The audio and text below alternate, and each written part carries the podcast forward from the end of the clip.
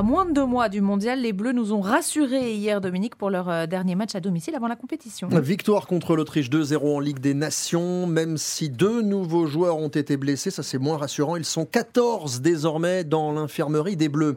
Euh, deux buts donc signés, Kylian Mbappé et Olivier Giroud, dont c'était le, le 49e but en bleu, à deux longueurs maintenant du record de Thierry Henry. Sans aucune garantie d'y figurer, il espère toujours, Olivier Giroud, être euh, dans la liste de Didier Deschamps pour le mondial. Sa prestation hier soir a peut-être joué en sa faveur, Philippe Sansfourche. Oui, un nouveau but qui peut changer la donne pour Olivier Giroud, forcément ému pendant et après la rencontre. Oui, c'était un match important pour euh, nous, mais aussi pour moi. Et euh, c'est un soulagement parce que euh, je sais que, que j'étais attendu, euh, comme souvent. De quoi infléchir peut-être la décision du sélectionneur. En tout cas, ils se sont parlé avec Didier Deschamps. Je lui ai simplement dit, c'était pas à moi d'être dans une position de demandeur ou d'aller le voir, mais peu importe le, le rôle que j'aurai dans cette équipe, je serai à 200% derrière l'équipe. L'entrevue, le match ont manifestement infléchi le discours de l'intéressé.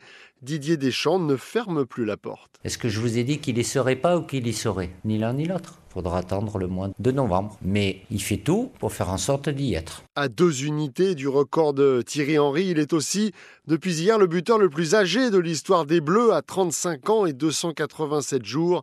Olivier Giroud, amant encore fin en équipe de France.